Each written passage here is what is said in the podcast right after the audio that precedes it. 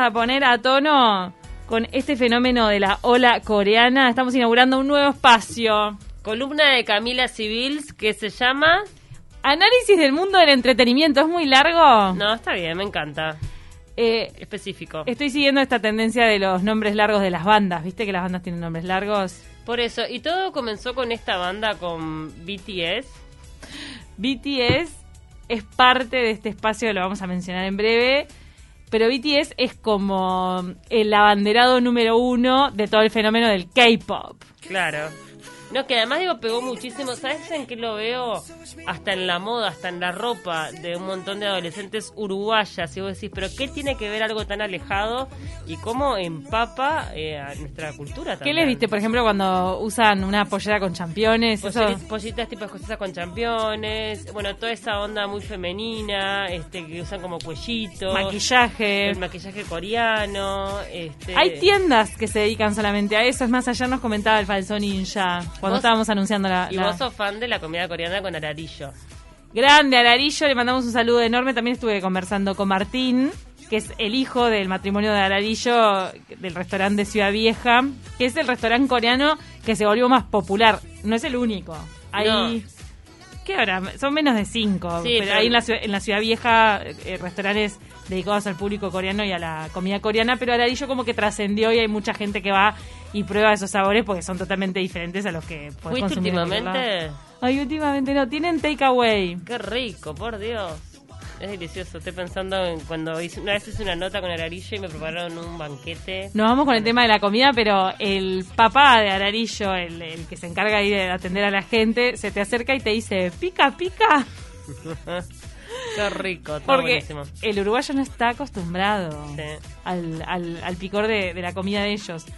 Pero ¿por qué trajimos el tema de la ola coreana que ya se está hablando de este fenómeno hace años, desde 2017, cuando empezaron a, aparecer las primeras expresiones del K-pop? Acá en Uruguay ya hace años que se reúnen muchísimos jóvenes, bueno, ahora no se pueden reunir, pero jugaban a hacer karaoke, cantaban en coreano, muchos se, se disfrazaban, bueno, se puede decir, se personificaban como sus ídolos del K-pop.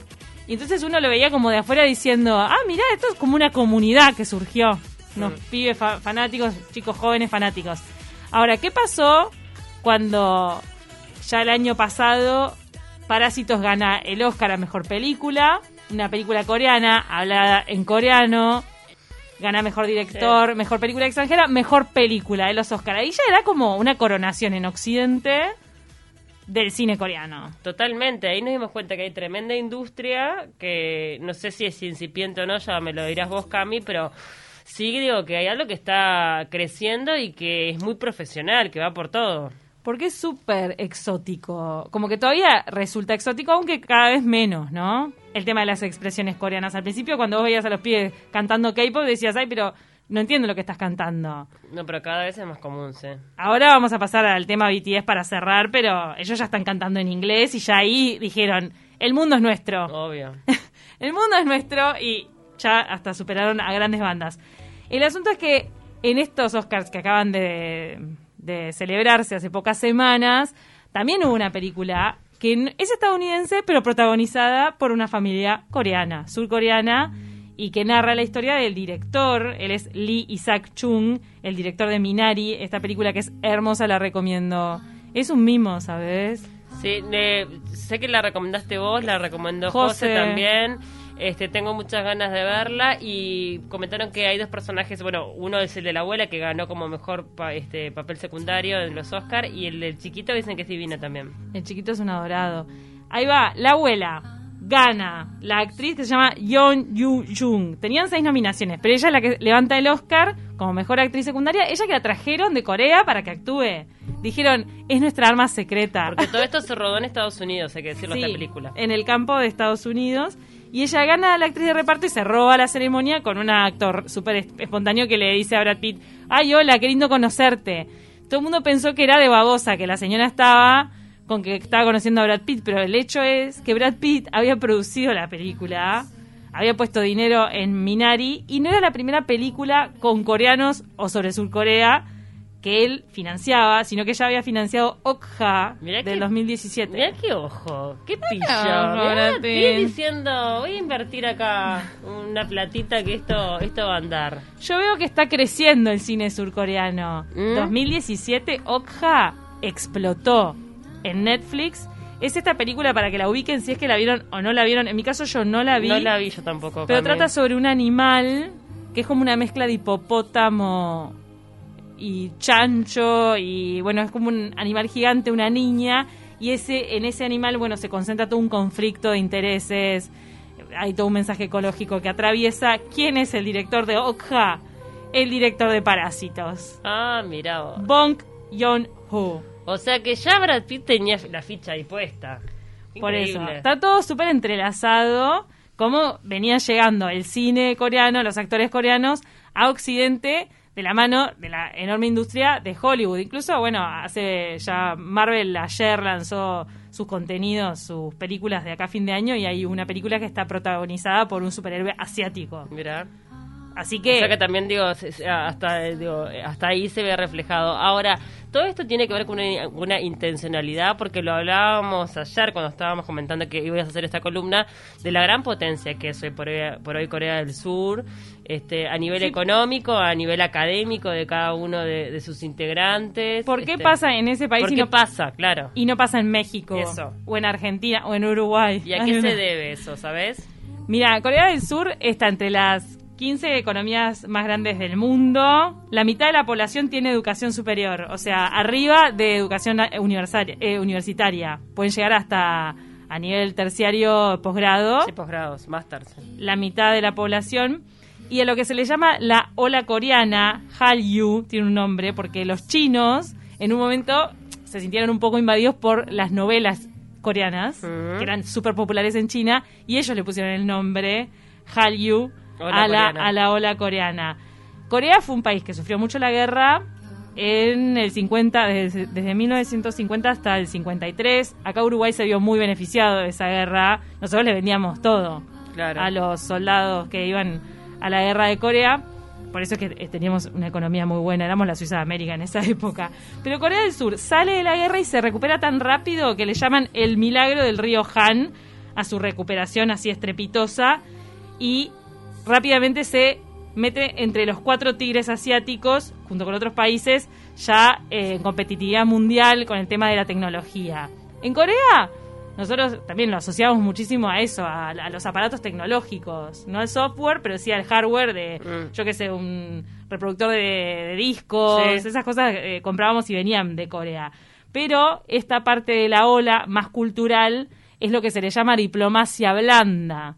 Es como una intención de Corea de que sus productos salgan al mundo. Pero todo esto comenzó también con fines económicos, diciendo, acá hay plata. ¿Y hace cuánto tiempo empezó?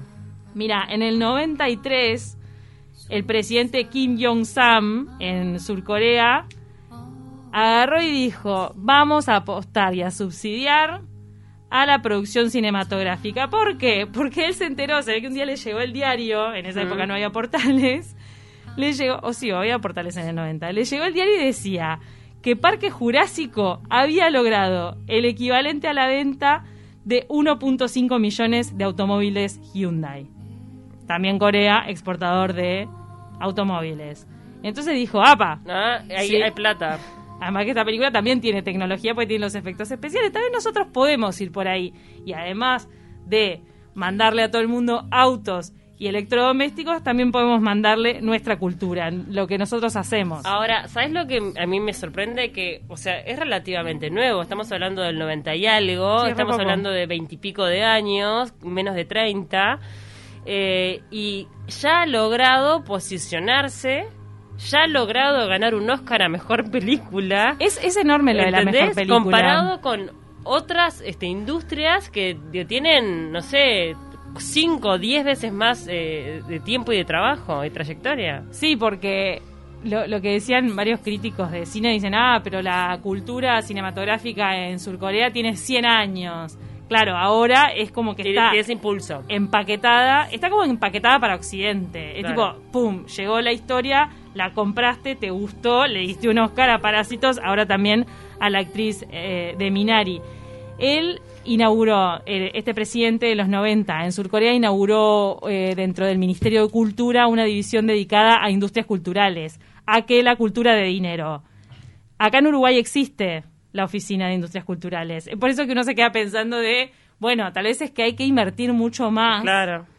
Y, y tal vez absorber más conocimiento de otros casos exitosos, como el de Surcorea. Ellos también tienen Ahora, el claro, gen asiático, ¿no? Obvio, yo cuando pienso en que Parásitos gana un Oscar y que ahora también está reconocida otra actriz más coreana, no sé qué tantos intereses económicos pueden estar en juego ahí, ¿entendés? Ah, puede ser, No sé, siempre pienso mal un poco en ese tipo de premiaciones. En el, en el intercambio, en la sinergia, ¿no? Sí, pero bueno, no lo sé. Ayer me enteré de una película Digo, sí, claro, hay una clara intencionalidad, eso está clarísimo, de crecer en esa área, eso está clarísimo, y bueno, no sé qué, qué harán para lograrlo.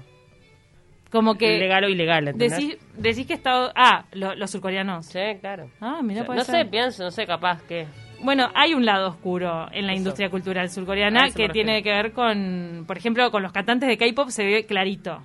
Porque el- lo las bandas de K-pop hay como una fábrica para sacarlos que parece que los meten casi que a- los recluyen y los tienen años aprendiendo idiomas, baile, canto. que los operan hasta estética, o sea, se someten a la cirugía estética. Yo te decía que eh, Surcorea es el país que tiene el índice más alto en operaciones estéticas. Me acordé de vos. Es al- impresionante. al ver un documental en, en Netflix sobre, lo había mencionado Gabriel, me acuerdo, Gabo Mautoni, mencionó este documental sobre Blackpink, que es la banda de K-pop femenina más popular de, bueno, de K-pop, vamos a decirle, porque ellas son de diferentes nacionalidades, las fabricaron, las juntaron, son de Tailandia, de Australia, de Surcorea y, bueno, y hay una de Nueva Zelanda Mm. que es de origen surcoreano. Las metieron todas ahí en, bueno, son ahora un cuarteto, cantan, llenan estadios y se les nota la cara que está intervenida, Claro, claramente. les achican porque además Es digo, fuerte, ¿eh? porque el coreano tiene una cara mucho más redonda, tipo digamos este, no sé, viste como más eh, sí, más ovalada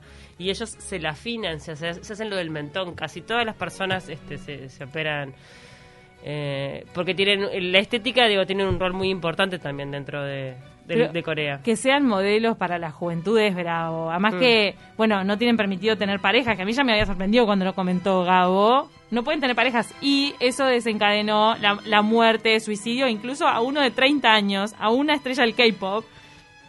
eh, no le rindió el cuerpo y le dio un infarto y se Qué murió. horror, qué horror.